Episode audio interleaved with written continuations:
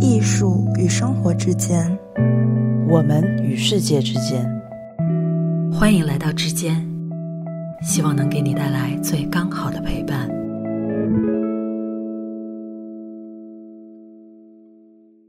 Hello，大家好，欢迎大家来到之间的第二十四期节目。我是小时候男性朋友比女性朋友多，长大了之后女性朋友比男性朋友多的安哥拉。大家好，我是常年男性朋友和女性朋友差不多多的佩吕女士。大家好，我是天天被安哥拉和佩驴嫌弃的小可怜海狸。呦呦呦，欢迎来到之间。我在节目一开始感到十分的不适。嗯，好的，好的，我们言归正传。我们今天想要聊到女性友谊，嗯，大家也看到了，我们的女性友谊大概就是这样了。但主要是因为呢，近期有越来越多的影视、文艺甚至综艺聚焦于女性，从一开始的大女主到现在的女性群像，又或者是各种披着剧情外衣，实则在讨论女性的作品。其中的不乏提及女性友谊的篇幅和情节，而女性友谊也从最一开始的时代姐妹花那种扯头花的负能量，变成了今天更多的鼓励女性为女性赋能的。一种现象，甚至是十分写实的针对女性之间的关系展开创作与讨论。另外，我们想聊一聊女性友谊一个比较现实的原因，是因为我们自己随着自己年龄的不断增长，像我刚才说的，我自己的交友圈似乎也变成了女性主导的，并且我自身也从女性友谊中获得了很多。所以这一期也想要跟大家讨论与分享一下，在影视和生活中女性友谊的万般面貌啊。那么接下来呢，先请海狸给大家讲一下近年来影视作品中女性友谊的一个发展史。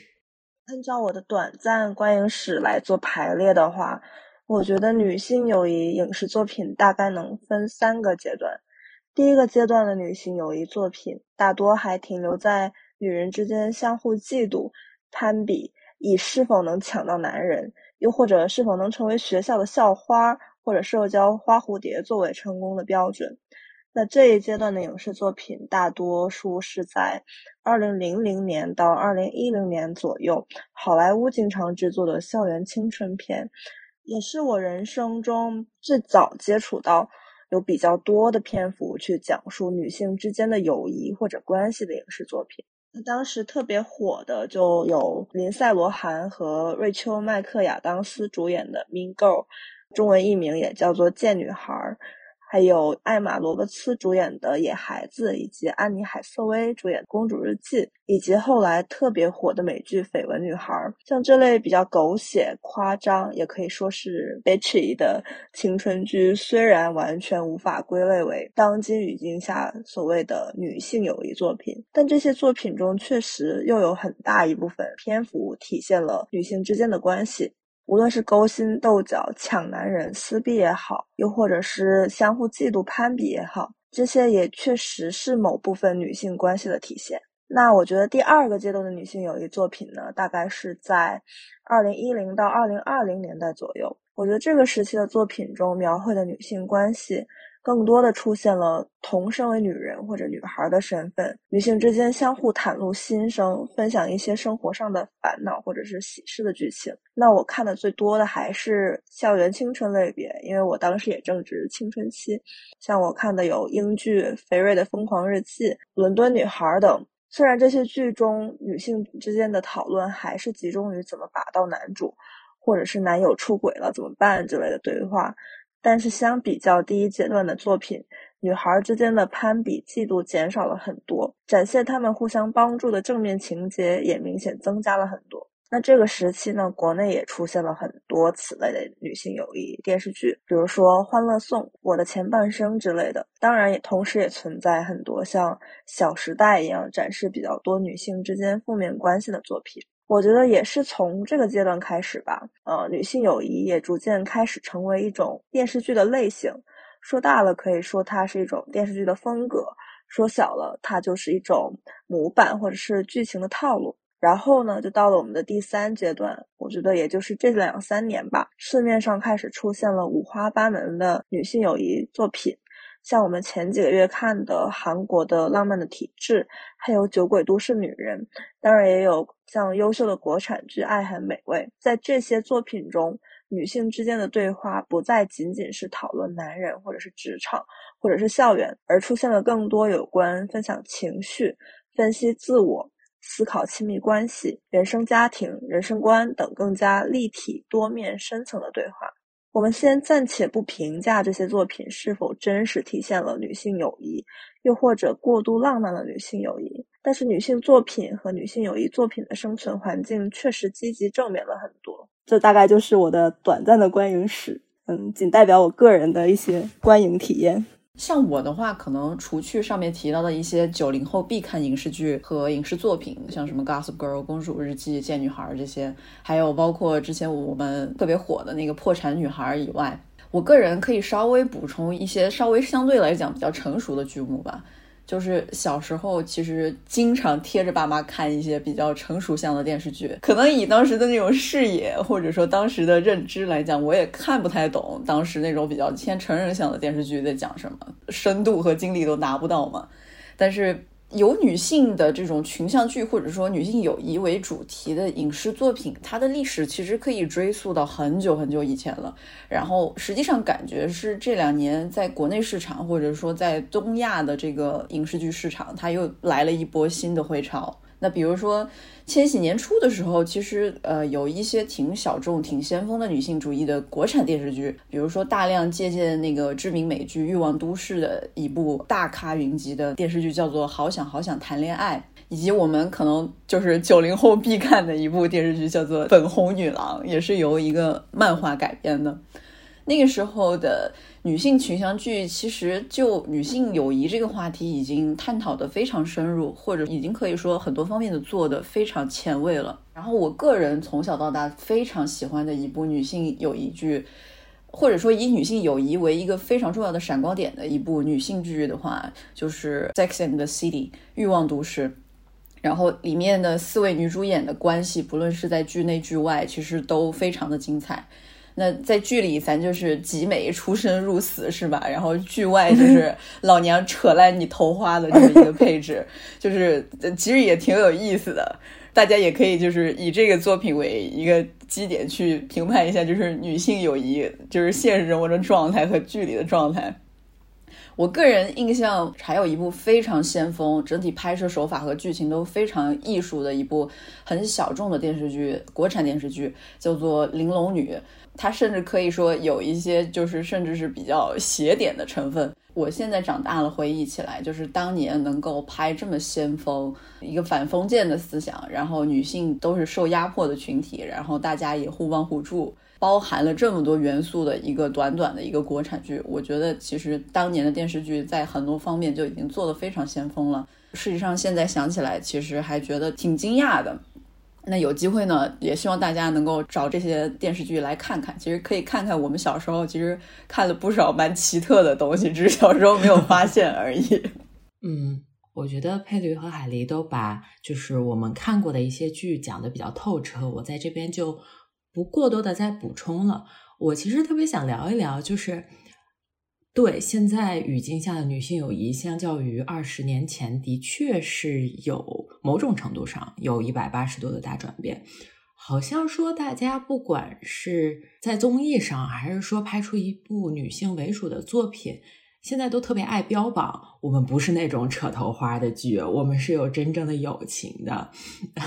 但其实很现实的情况，刚才海狸也提到了一点，就是。这种扯头花的女性关系是真实存在的。就我们先不说它是不是友谊，但是它的确一定程度上是非常写实的。我为什么这么说？是因为在很多情况下，女性之间好像很容易存在着某种天然的敌意啊，当然也很容易存在一种很自然就可以发生的友情。就比如说吧，从我的少女时期开始。我个人就经常会遇到一些呃，恶意散播我跟一些异性有不正当关系的女生，哦，不至于说是用荡妇羞辱，但是一定是一些羞辱性的词汇来去形容我或者我身边的一些女孩子的。那到今天，在我是一个成年女性的情况下，哪怕我千分注意、万分小心。也还是会有一些女性同胞在她们男朋友知情或不知情的情况下，把我的微信删掉或者拉黑的这种行为。我说这个不是说讨伐任何人，而是想要跟大家探讨这个背后的一种原因，或者是就是他为什么会这样。其实上野千鹤子在《艳女》中写到过这么一句话，她说：“女性共同体比起男性共同体而言，更容易充满混乱和动荡。”而这种混乱和动荡是社会为两性设定的不同社会角色造成的。一位豆瓣网友呢，也在《我的天才少女》这一部非常火的剧下面写到过：女性友谊里常常出现嫉妒和算计，并非因为女孩们生性卑贱，而是她们在残酷的生存中早就发现和男性斗争毫无胜算。只有卑劣的亲家同性才能抢到一点可怜的利益，身处劣势如何不攻心计？这种意识几千年来几乎已经写进女性的集体意识中。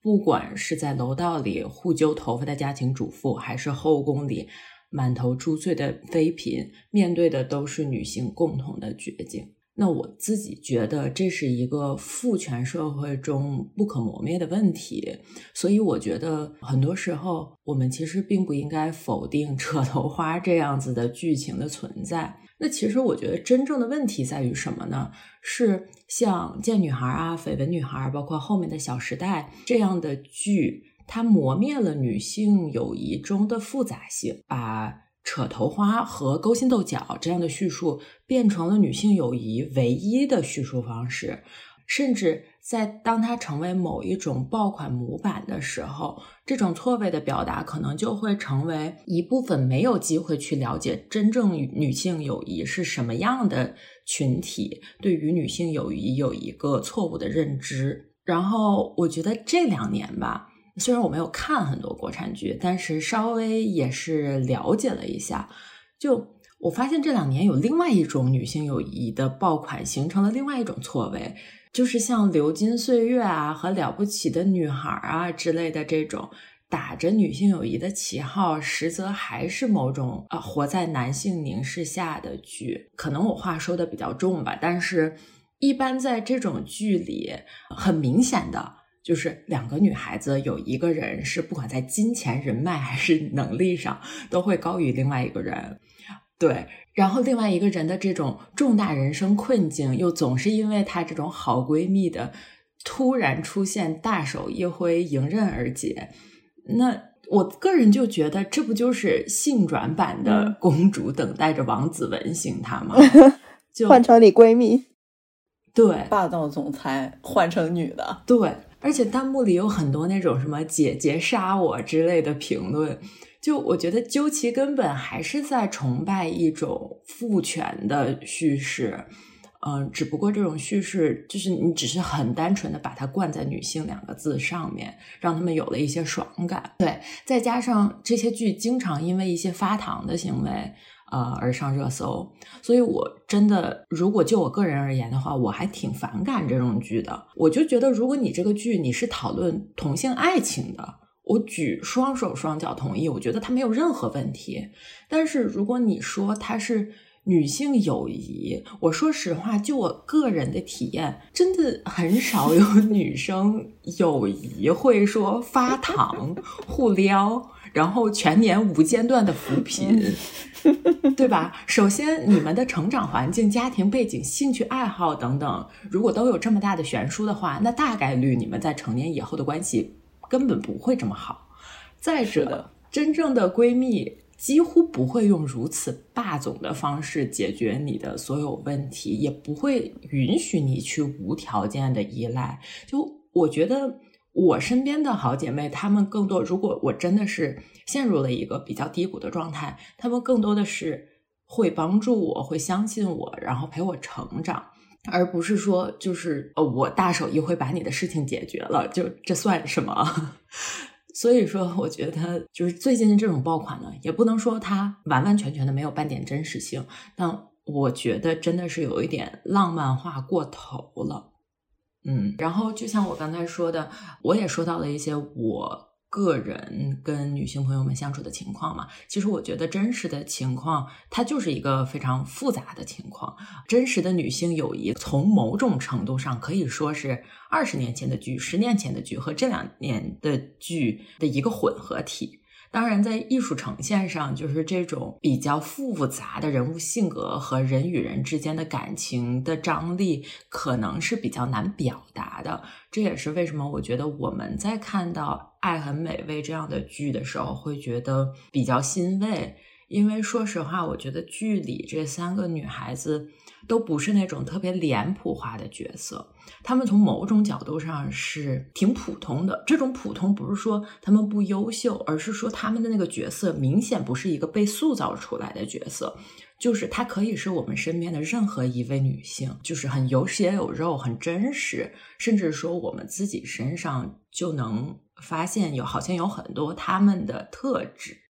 既然我们已经说到了爱很美味呢，我们就想跟大家稍微聊一聊我们对于这部剧的看法。我刚才也呃简单的说了一点，以及爱很美味这个剧里比较能打动我们的情节啊，我们先请海狸分享一下吧。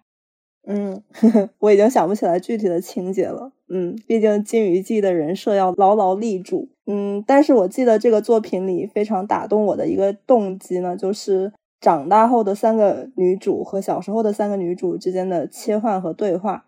比如说这部剧经常在打算讲某一个议题时，先用小时候三个女主对某个事情的态度开始，然后再切换到长大后她们对某个相似事情的评价和态度。无论是她们三个人之间完全不同的性格，还是互动式的细节，都能在她们小时候的对话中隐约体现。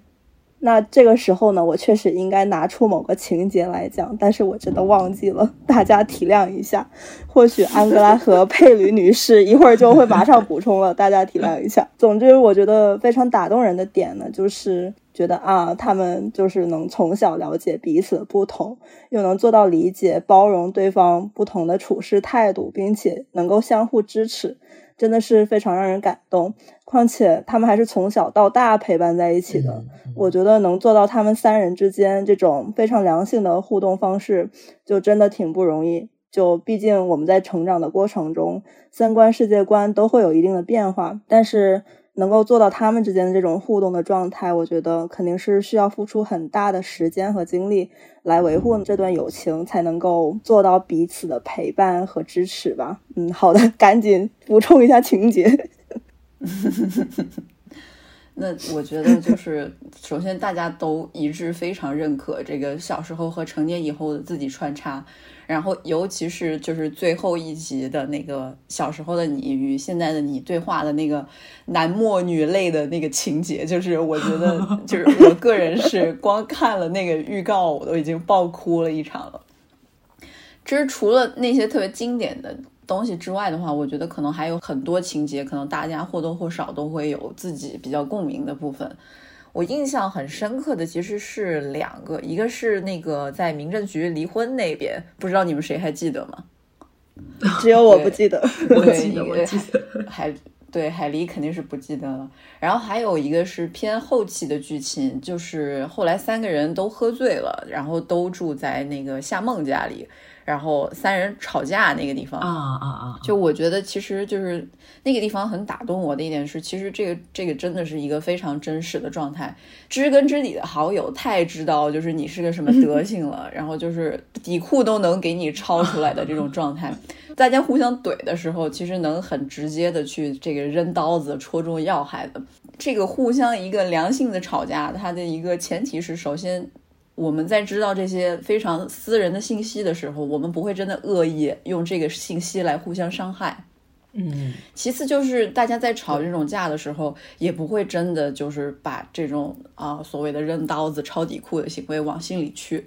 很打动我的一点就是，站在这所有现象背后，其实是。如果你真的爱这个人，爱你的朋友，你会在了解这个人一切的情况下，非常了解他的情况下，就不论好坏，你都能去接受和爱他的全部，而且你不会以他最脆弱或者最黑暗的地方，以此来作为你伤害他的筹码，或者以此来作为你们之间关系的一个制衡，就是非常真实的一种。呃，包容、理解，然后又把握分寸的一种相互扶持的状态，所以我觉得就是所谓的有些架，就是怎么吵也吵不散，就是以这个核心为基础下吧，就是真的是相互尊重，却又相互接受和包容的这个点。其实这个这一幕我自己的印象也是特别深，因为我觉得。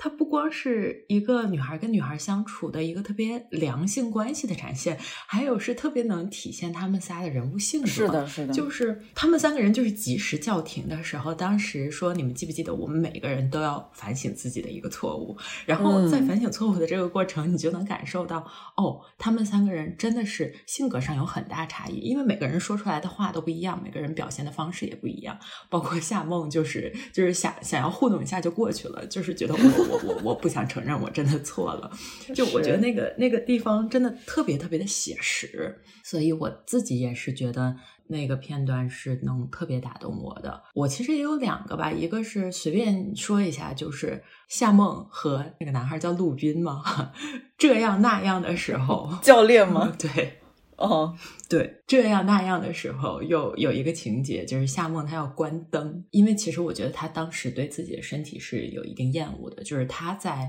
普遍的男性的眼光里，并不是那种身材比较好的女孩子。呃，然后当时 陆斌就一定要开着灯，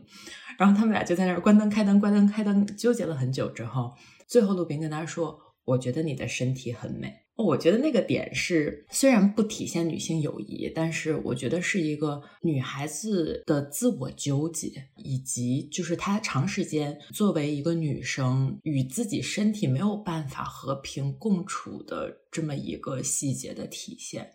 所以我觉得，当有人真的明明白白的告诉她你的身体很美的时候，我还觉得挺感动的。对呀，我也感动。所以你们为什么会喜欢前男友？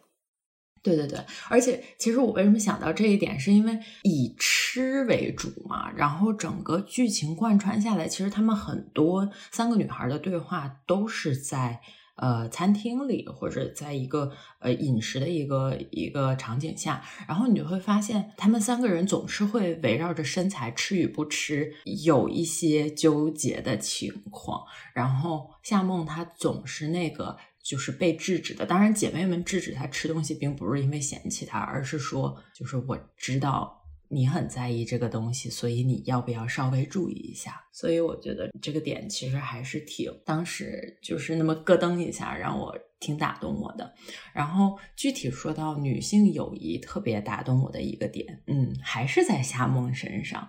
因为其实我之前跟海丽和佩驴聊过这个事情，就是我聊过这三个女孩儿。在设定上，嗯，是否跟我们相似的这件事情，当时佩驴跟我说，他觉得没有一个像他的。然后，我对我觉得，我觉得，我觉得说的也没错。然后，我个人就是觉得，呃，可能除了芳心吧，就是我个人的性格特点，可能又有点像刘晶，又有点像夏梦。然后，我自己可能很能跟夏梦共鸣，就是。我也存在一个阶段，就是很爱比，就是别管比什么，我只管我自己能不能赢。然后在这个剧里呢，他们仨友情的开始，其实就是夏梦为了芳心，他放弃掉了比赛的输赢。然后我觉得这一点就特别的真实，因为我个人在呃现实生活中对于友谊的界定也是这样的，就是我真正当成朋友的人。我是不会要跟他比个输赢的，所以当这个人我要跟他比高下的时候，就代表我没有拿他当朋友。这是一个在这部剧里比较早的一个一个情节，然后我觉得它完美呼应了，就是最后一集有一个情节，就是当时夏梦去找陆斌的时候，我不知道大家有没有注意到，他跟陆斌说了一段话，我不会完全的给大家复述，但大概是这么个意思，就是他说。我有两个朋友，一个特别漂亮，所有人呃都会围着她转；就是你也是见过她的。嗯，还有另外一个朋友，他很幽默，所有人都会觉得跟他在一起很有趣，永远都不会无聊。但是我跟他们比起来，好像没有什么特别的。所有人都会说啊，夏梦啊，她学习好，到后面就变成她工作好，他好像挺优秀的。我会拼命的努力，因为我怕有一天我不优秀了，我就一个优点都没有了。我不知道为什么，我看我看这一段的时候，我对我真的就是哭炸了，就是我很难过，而且我真的是很大程度上能共鸣到，能共鸣到倒不是因为我觉得我自己的优点只剩下优秀了，而是因为我觉得，我觉得这一整整段都特别写实。我不知道大家有没有那种体会，就是。你会在你朋友一些朋友的身上看到一些特质，其中有一部分特质呢是你们可以努力互相学习的，还有一部分特质是我们望尘莫及的，就是那是专属于他们身上独特的发光点。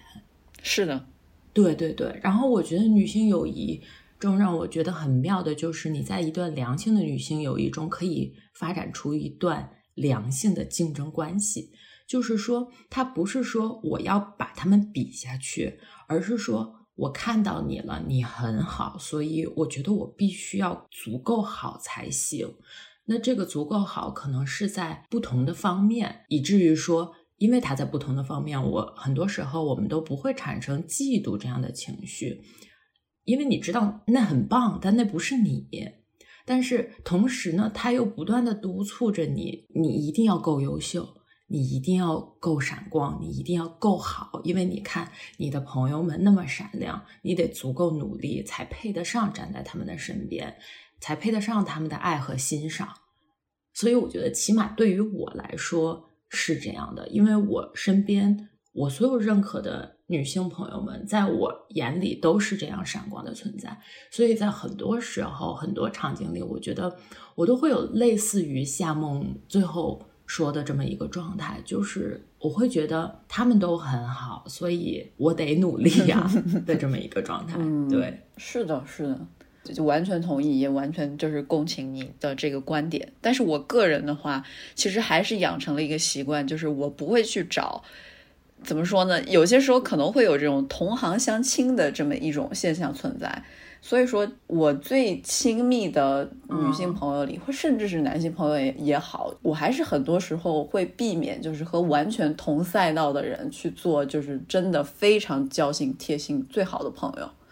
因为就是意识我意识到了自己可能在同行相亲这个方面做的不够好。我就是甚至在择偶方面，我也一定程度上会去规避这个问题。嗯嗯嗯，对，就是就怕自己显得很 low，你知道吧？就，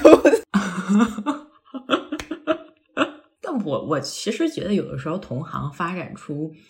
友谊的这个概率啊，我我不知道，因为我可能自己也不是一个完完全全找同类的人，所以嗯，我可能也不特别存在这个情况。嗯。但是确实也有一些同赛道的同行的朋友能发展成很好的这种革命友谊吧，也是还是有的。但是我觉得，不管是自然选择或者是自己潜意识规避也好，确实我最亲最亲的女性朋友里面很少有和我是完完全全在同一个赛道上的人。嗯嗯，怎么越说越觉得自己好 low？没有没有，我觉得这完全正常。然后刚好我们。我们也聊到了这儿，我们觉得我们接下来这个阶段想要跟大家分享一下，就是在我们人生不同的阶段，其实女性友谊给我们提供了什么样的价值，包括我们是怎么样，就是像像刚才佩吕也说了，她不会找同行，那我们都是如何选择我们身边的朋友的，可以分享一下。海狸老师，对啊，我觉得人生不同阶段，女性友谊确实给我们提供了不一样的价值。就比如说小时候学生时代的友谊呢，可能就是下课约一起上厕所，有空一起拉屎，一起写作业，讨论喜欢的喜欢的小明星啊，什么八卦班级里的哪个男生女生在那交往啊，又或者是一起 diss 那个我们都不喜欢的那个小孩儿，就是这种比较比较生活琐碎陪伴式的。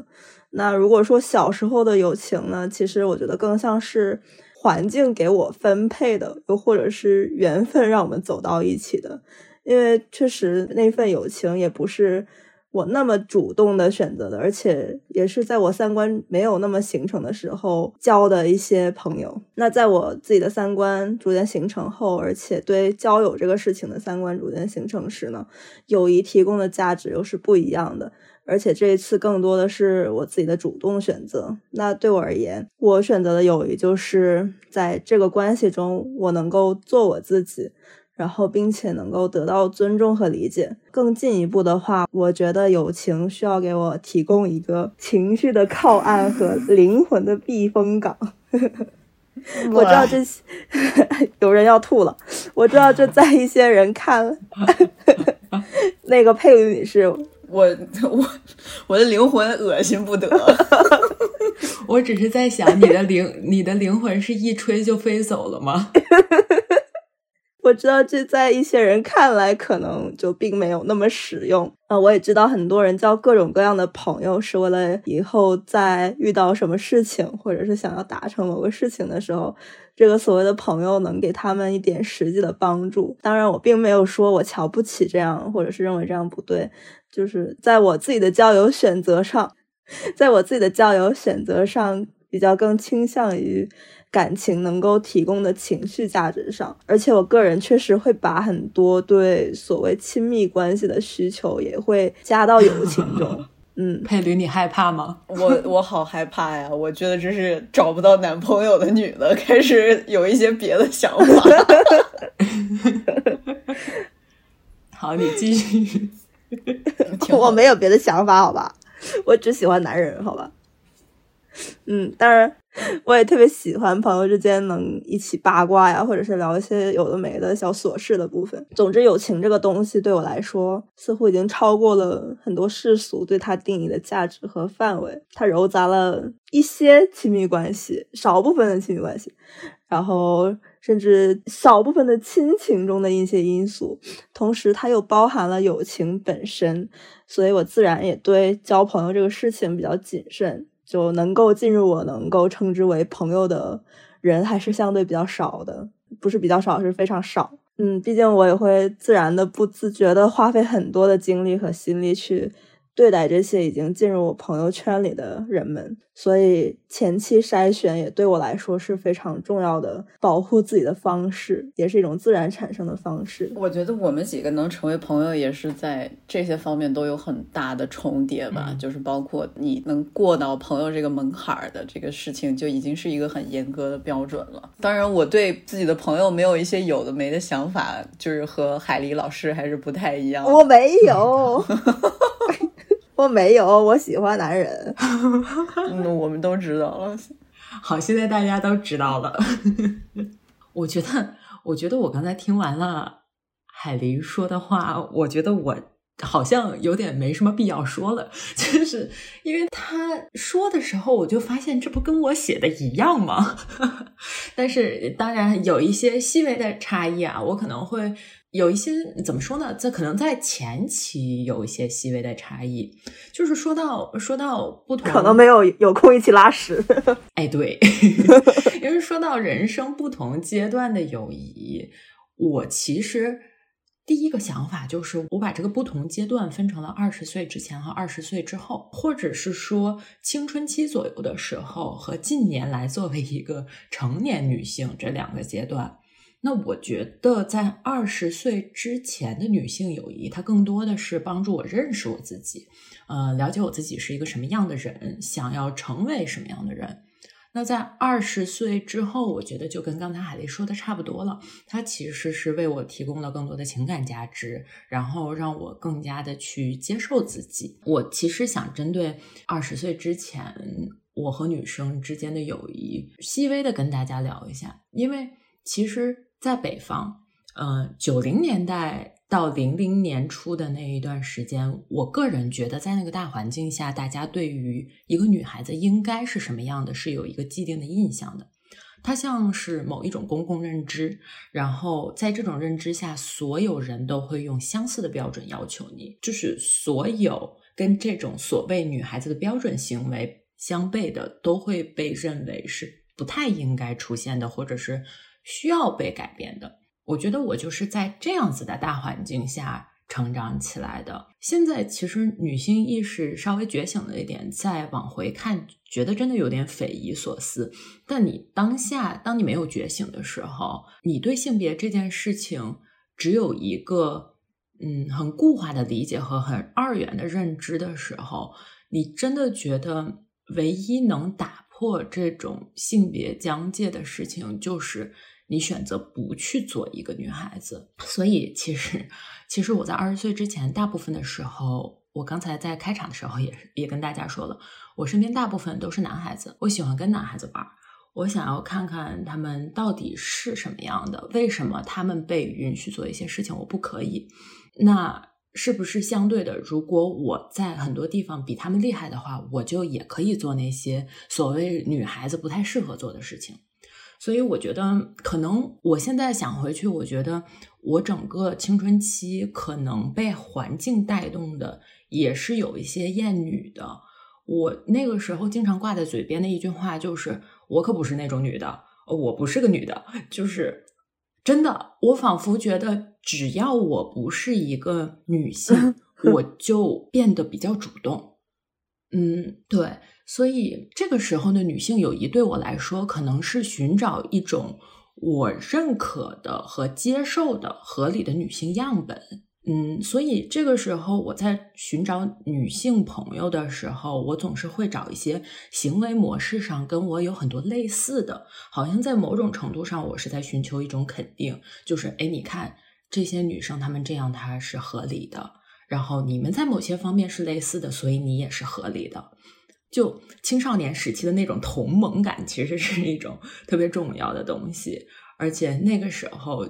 对，而且那个时候，就是你作为一个人，作为一个女性被需要，也是一个特别重要的东西。对，所以我觉得，嗯，这可能是当时女性友谊对于我的价值吧。然后到了二十岁之后。我刚才也说了，女性友谊就是帮助我接受自己。就我可能不知道在哪一天，就是我我自己现在想回去，我也记不得了。但也是在成长中，真的就是二十岁之后的某一天，我突然发现，哎，对呀，我就是个女的呀，这是一个不争的事实，就是真真的就是真的。就是这是对，就是这是一个完全 就你看了一下自己的胸，你是女的，我永远变不成男的。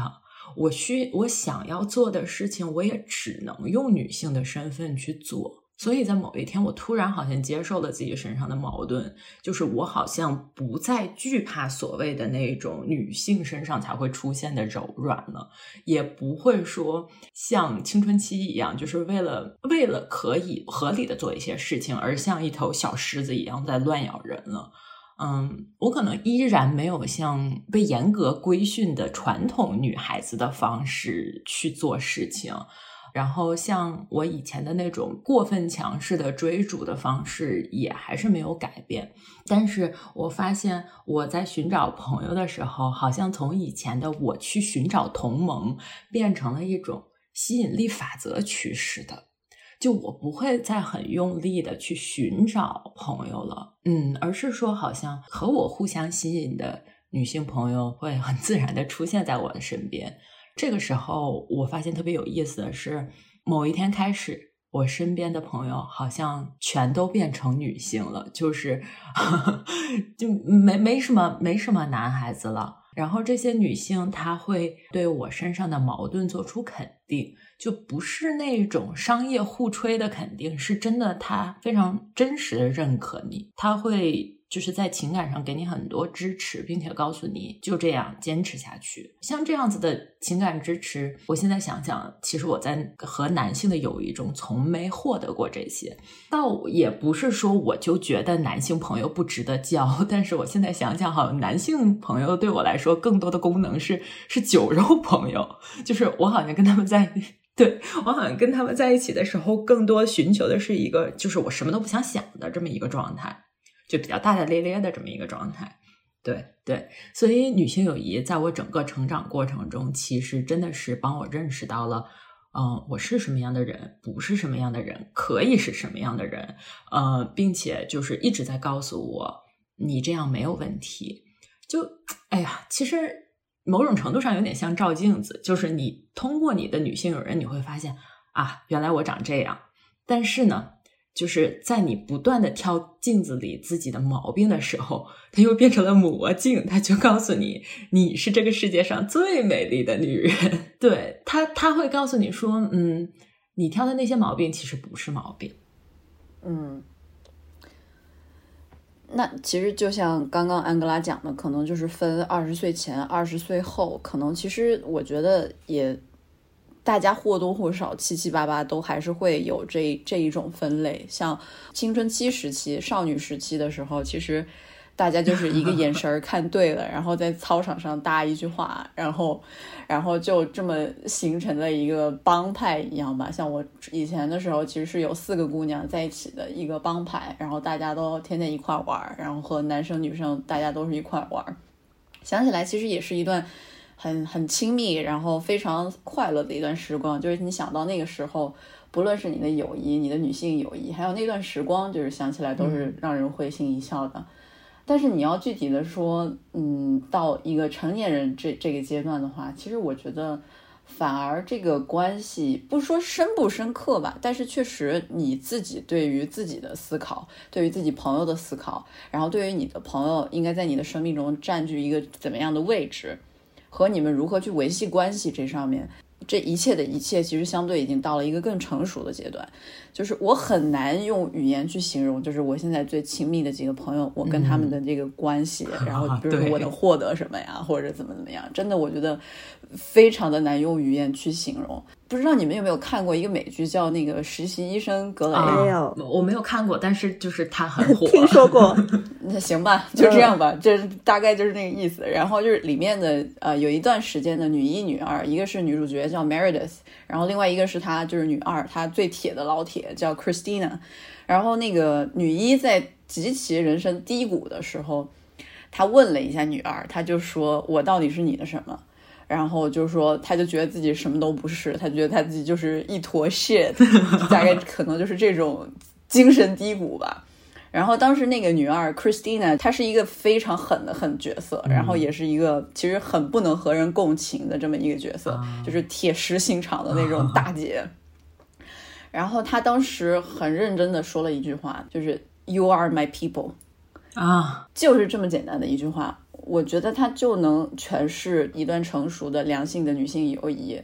它能给你带给你什么？在这个世界上，除了我的父母，除了我的未来的另一半，这是一群没有血缘、没有契约关系的人，但是他们能让你作为一个个体变得更加完整。你随时感觉背后站着有人，不管他们是在拖着你，或者是他们是在映射你，实在是很难用语言去形容。但是就是铁子们懂的都懂，就是 You are my people。我有点想哭，是吧？就是嗯，确实很难用语言去形容。有难同当，有福同享。有福可以不同享，但是有难要同当。有难一定要同当，是吧？有福也会同享啦。好的，我们刚才说了这么多，就是女性友谊带给我们力量的瞬间。我们现在也想，就我们自己也想要避免过度浪漫化女性友谊这件事情。所以呢，现在呢，让海狸主导，跟我们 聊一聊关于女性不太那么美好的例子。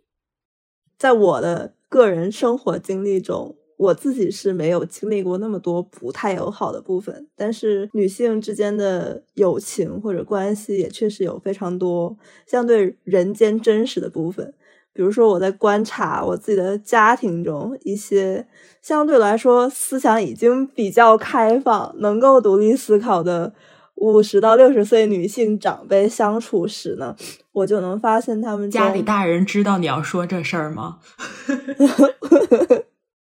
没有，我没有特指哪位女性长辈，嗯，就是大部分这类女性长辈相处时呢，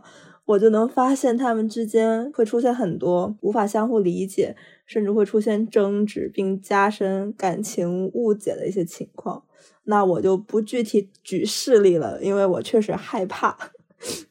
那 我嗯，我总结下来呢，就是她们虽然都是有头脑、有很多社会经历的女性，而且她们能够在心底相互尊重彼此的三观，理解彼此的处事态度和做事方法，但她们确实有的时候也会用用非常多的怎么说呢，身份去评价或者是定义对方。比如说，他们会用女人这个身份，当然，这里的女人是指以男人为对立的那个女人，就是比如说，他们会说。啊，男人可以怎么样？但是你作为女人，你要怎么怎么样？嗯，大家懂的都懂吧？嗯，好。然后比如说还有母亲这个身份，他们会说你身为一个母亲，又或者说你没有做过母亲，所以你的人生可能会出现一部分缺失。嗯大家懂的都懂吧？然后还有作为妻子的身份 来约束和评价对方，而并不把对方当做一个基本的人来看待。就我们都不说是女人，就是人。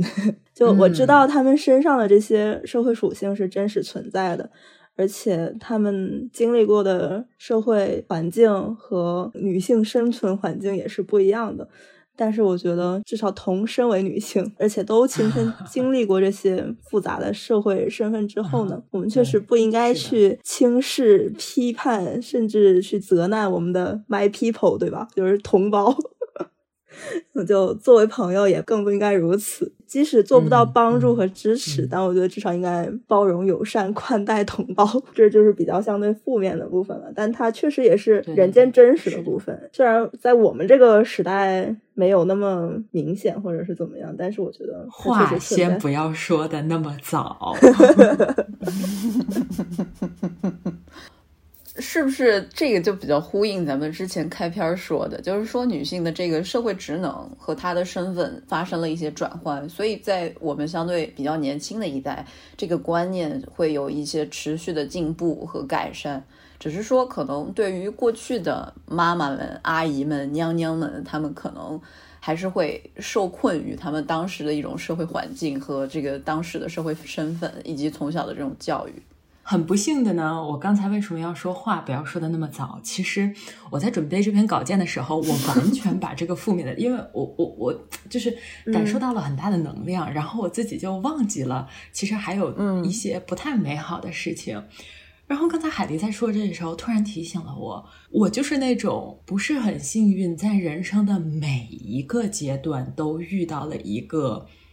甩不开的。给我带来十分大的负能量的女性，我都不知道该如何去定义她们，算是友人吗？因为，因为一方面我真的很难把她们当成朋友，另外一方面，她和我的行动轨迹又高度相似，所以有的时候会甩不开。就是我在青春期的时候。然后我在上大学的时候，和我在上研究生的时候，都有这样子女性，就是我和他们的行动动态，因为一些课呀，或者是旁边的稍微复杂一点的朋友关系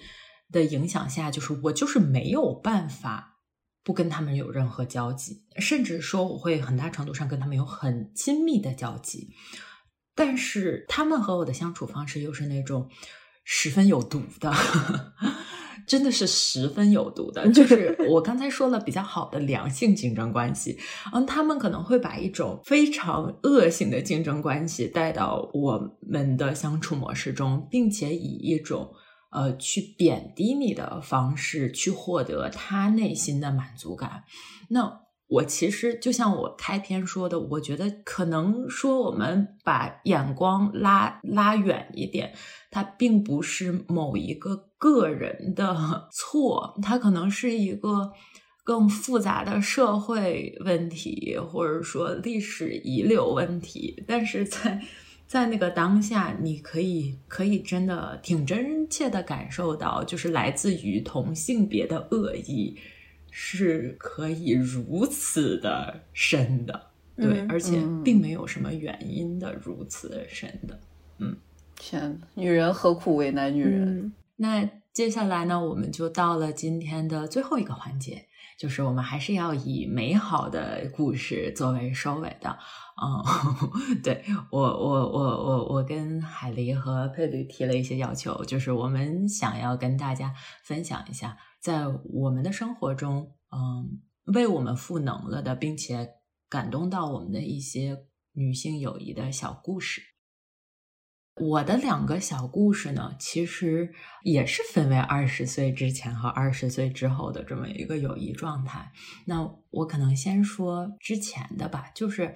说到让我感动的点呢，其实是一些跟恋爱有关的事情。就大家不要觉得讽刺，就是我们刚才说了那么多，就是父权引引导女性友谊啊，或者什么的，其实它并不是。一个这样子的例子，其实恰恰相反，就是有的时候我觉得谈个恋爱吧，能让你切身的体会到你身边的女性朋友对于你那种复杂的爱。因为其实当你处在一种很真实的、很深厚的女性友谊中，有的时候那个恋爱对象的出现才是一个他者的入侵。我呢是一个典型的对谈恋爱没有太大兴趣的人。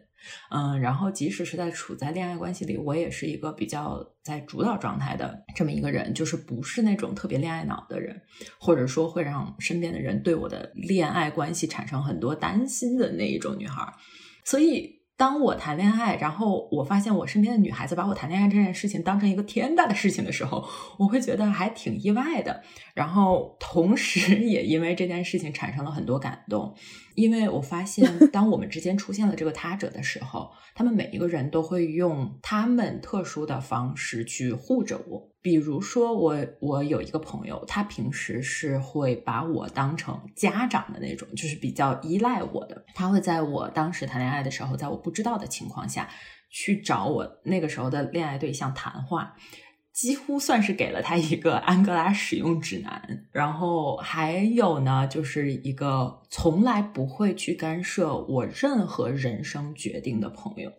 他会特别坚定的告诉我：“你分手吧。”这样的人，别人可以跟他在一起，但是你就算了。你不行。还有一个端水大师朋友，呃，他跟我某任恋爱对象是共同朋友，然后她是那种特别温温柔柔的女生，从来都会就是一碗水端平，从来不会说任何人一句重话的那种。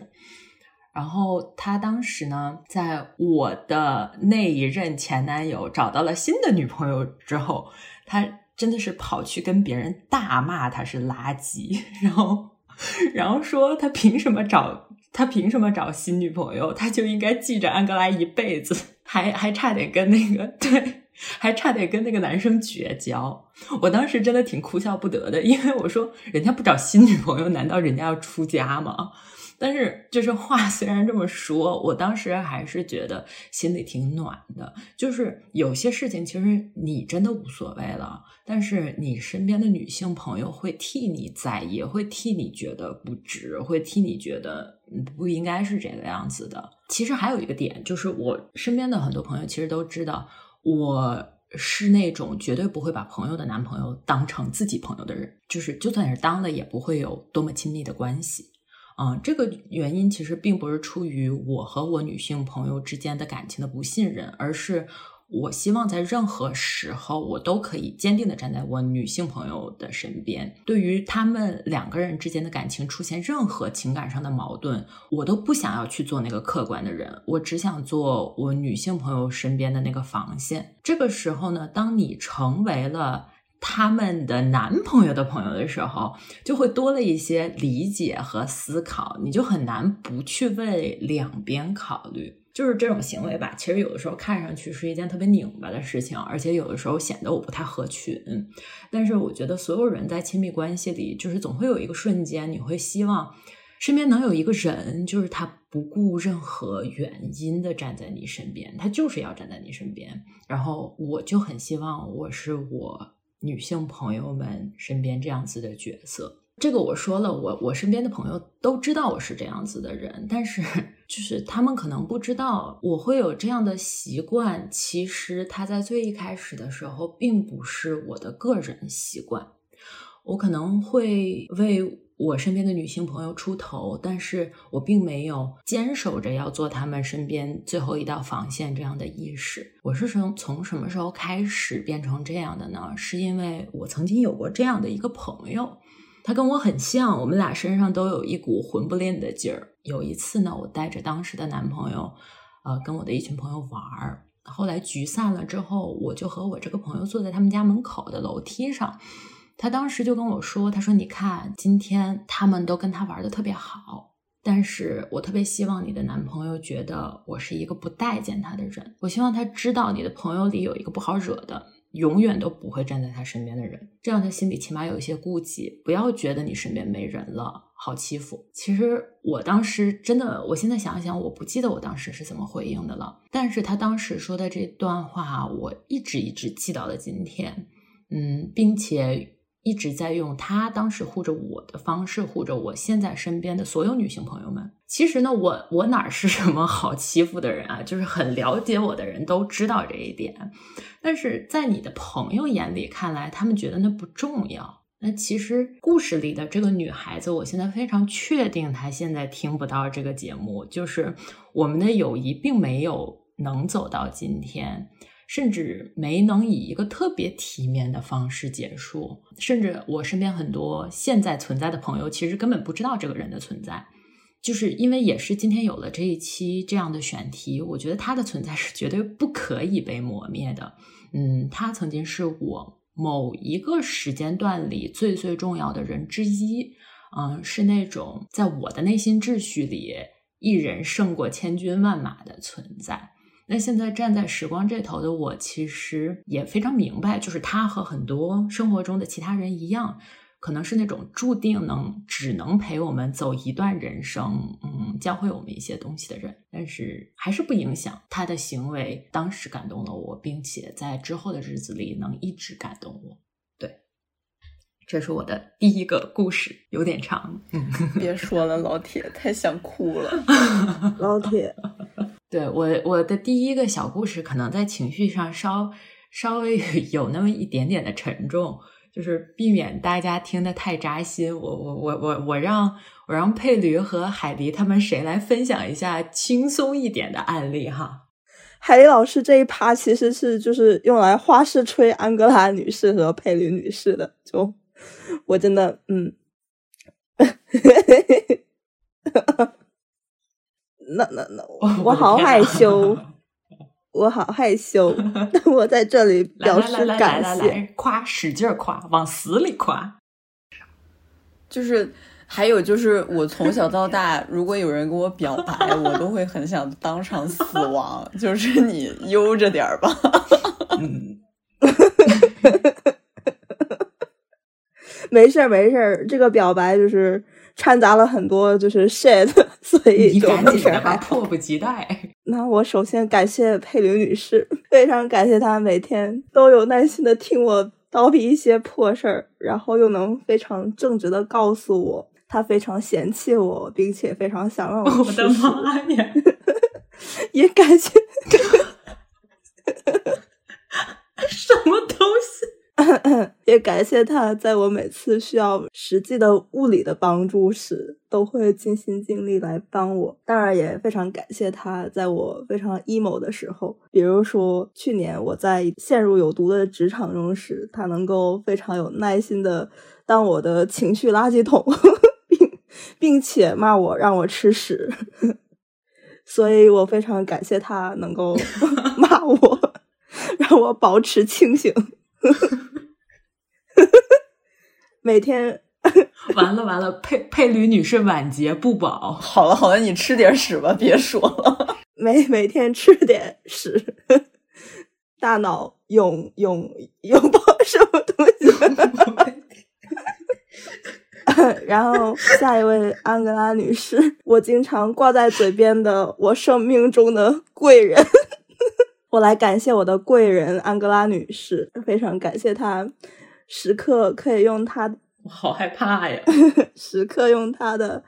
一些神奇小想法唤醒我脑中正在萌芽，并且会被我完全忘记的一些小想法。谢谢安格拉女士，使不得，使不得。也非常感谢她能够在我 emo 时，我怎么总 emo 呢？时刻抱抱我，哄哄我，分享她的想法。并且最后说一些不知道为什么，嗯，可能也是跟佩吕女士学的，让我多吃点屎的吉言。谢谢安格拉女士 能够监督我、鞭策我去写稿、想选题，没有她，我也不会 写完这篇女性友谊的稿件。嗯，海狸在这里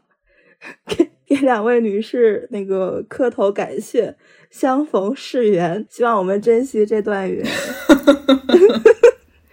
让我们为友谊干杯！对啊，除了就是多多吃点屎，也不知道说什么。这这画风画风是不是转变的太快了？什么东西？哎呀，既然就是我，我现在我现在觉得啊，就是海狸都已经把话说成这样了。其实我另外一个小故事也是跟我们仨有关系的。我我我我刚好就趁这段时间说出来，省得大家对我们三个人的关系有一些误解，好吗？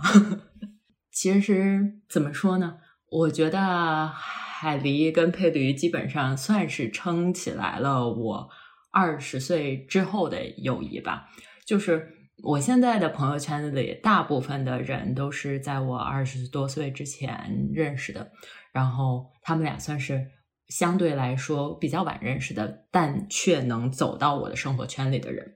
对，其实我刚才说了很多，就是关于一些社会问题，还有一些历史遗留问题，就造成了我其实对自身的一些特别横冲直撞的特质，并不是十分骄傲的，但他就是。没办法，是我不可磨灭的一部分，嗯，也是我需要完成一些事情必须做到的一部分。同时呢，它又不是我身上最符合传统女性特质的一部分，甚至是很多时候让很多人感到不适啊。虽然我也不太知道他们的不适到底来自哪里。所以呢，我其实经常会有一种状态，就是我一边在以我觉得能够做到某些事情的方式去做。我想做的事情，但同时我好像又有一点感到愧疚和抱歉，好像这个东西它是不应该这样的，好像嗯，作为一个说得过去的女孩子，好像好像这样子的性格不太好，嗯，然后我有一天在一个晚上，就我们三个人经常就是在晚上聊天，然后不知道是谁的晚上，但是反正经常在晚上聊天，然后聊很久。我有一天晚上聊天的时候，我那个时候海狸已经睡着了。我跟佩驴聊的时候，我很偶尔的，就是下意识的说了一句：“嗯，我我性格不太好的时候。”佩驴当时就跟我说：“他说你是不是对自己有什么误解？你性格很好啊。”当时我下意识的就是要解释，就是我想解释说，我说的性格不好是我我要说什么。就还没等我说的时候，佩驴当时直接说。他说：“你知道吗？你不顾后果朝着目标冲的劲儿，就是我觉得你最牛逼的地方，就是太好了。我当下我整个人都有点懵，因为我以为他要说的是我比较温和的那一面，比较能够去理解别人的那一面，是是我性格比较好的地方。那谁知道他 说的就是我这种在父权的叙事下被诟病最多的那一面哦。所以我当时就真的，我我当下是有一点愣住。”然后呢？当时因为海丽已经睡了嘛，我在海丽醒了的时候，第一时间我就跟他说了这个事情。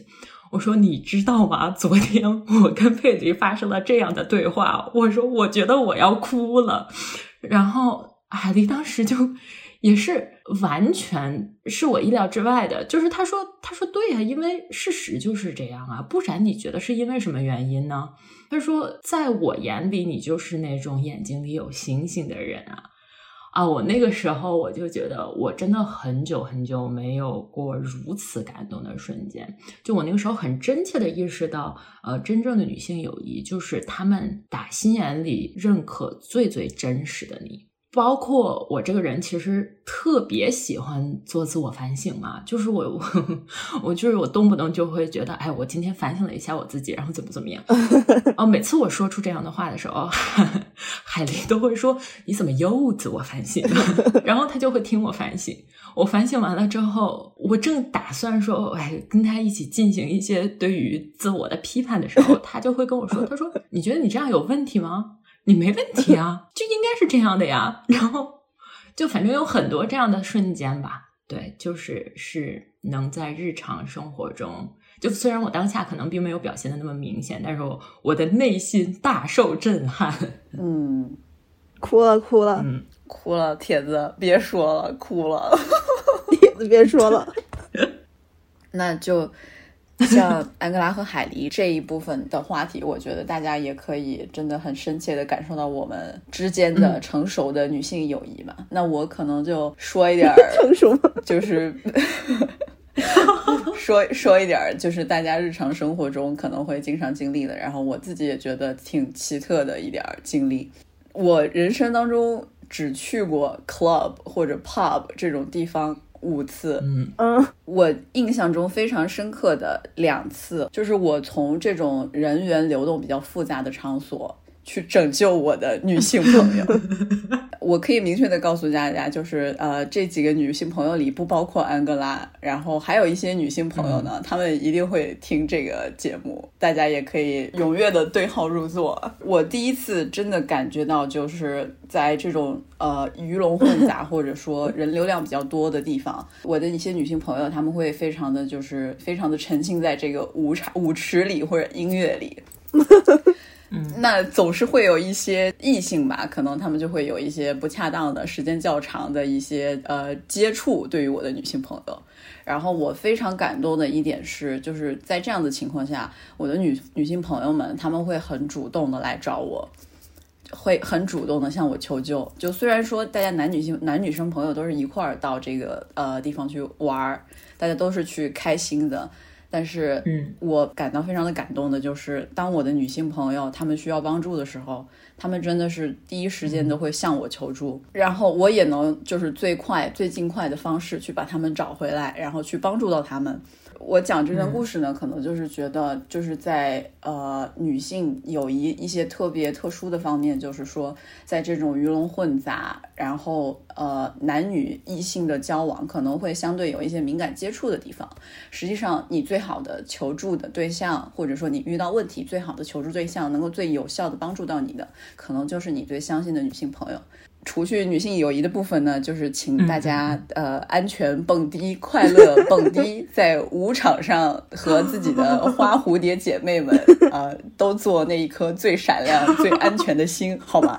对。然后我我想补充一下，刚才佩驴说他救场的朋友们不包括安哥拉，不是因为他不救我，是因为安哥拉不去那种场合。啊，是的，是的，是的。舞池绝缘体。我们今天的节目呢，就在佩吕女士给大家的安全提醒下，到了一个节点。那今天呢，片尾曲为大家选的是田馥甄的《你》，收录在她的第二张个人专辑《My Love》中。我呢，有一个不为人知的身份，就是 S.H.E 的陈年铁粉，所以当时选片尾曲的时候，我几乎是下意识的就想说我要选一首 S.H.E 的歌。最后呢，为什么选了这首田馥甄的独唱？是因为这首《你》是写给当时。浴火重生的 Selina 的，嗯，其实最开始，嗯，对田馥甄单飞的这个行为，基本上是特别不理解的。但我很快就知道，就是我自己心态有问题。就是 S.H.E 三个人之间，谁的事业是什么样的走向，其实是跟他们的感情完全没有关系的。在二零一零年十月二十二号的时候。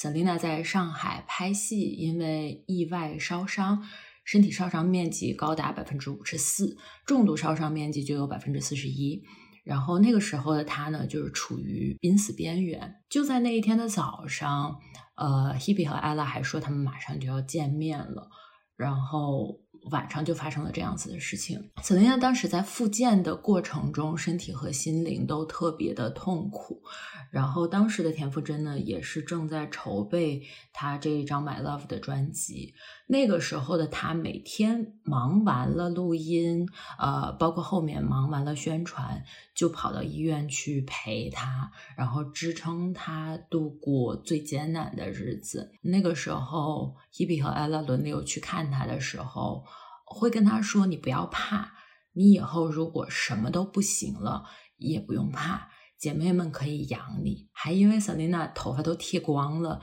嫌自己丑，就陪她一起戴头套。那个时候，呃，Selina 开康复的记者发布会的时候，也是有两个姐妹陪在身边的，包括呃，她当时在结婚的时候，她现在已经是她的前夫了，其实都在婚礼上没有特别照顾到她的特殊需求，而 Selina 的两个姐妹也是一直在旁边扶着她、护着她，眼里只有她。嗯，然后这首歌呢的歌词其实是叙述了当时田馥甄在看着病床上的 Selina 的心情和一些场景。那其中可能也包括她每次因为剧烈的疼痛大叫着“我要吸一口吗啡”，然后吸过去了之后就。昏昏沉沉的睡过去了，然后再被疼醒，如此反复这样的场景。其实田馥甄一直是那种眼窝子挺深的人，但是呢，只要一碰到 Selina 和 Ella 的危险，就是总是会就是很轻易的戳到他的泪窝，让他瞬间哭出来。前一段时间，Ella 在参加选秀节目的时候也说过，她其实作为女团成员，一直对 C 位没有很深的概念。就 S.H.E 呢，永远是没有什么 C 位的。当年 Selina 被求婚的时候，Hebe 和 Ella 就把她围在中间，陪她一起分享幸福。Ella 后来怀孕的时候呢，Hebe 和 Selina 就在两边保护着她，不让她受到一点碰撞。而 Hebe 在作为田馥甄个人活动的时候，Ella 和 Selina 也是永远走宣传比她自己走的还要欢的人，会在台下看着他们的姐妹，然后眼睛里充满欣喜。我觉得在我眼里，这可能就是女性友谊最美好的样子了。所以，想要借着这首《你》，把最好的女性友谊送给所有的朋友们。那我们今天的节目到这里也就结束了。欢迎大家在各大音频平台、QQ 音乐、喜马拉雅、蜻蜓 FM、荔枝、小宇宙、Spotify 以及苹果播客搜索“之间 Between” 找到我们。在微信公众平台以及微博，请搜索“之 Between 间”。那我们下一期节目见，拜拜，拜拜，拜拜。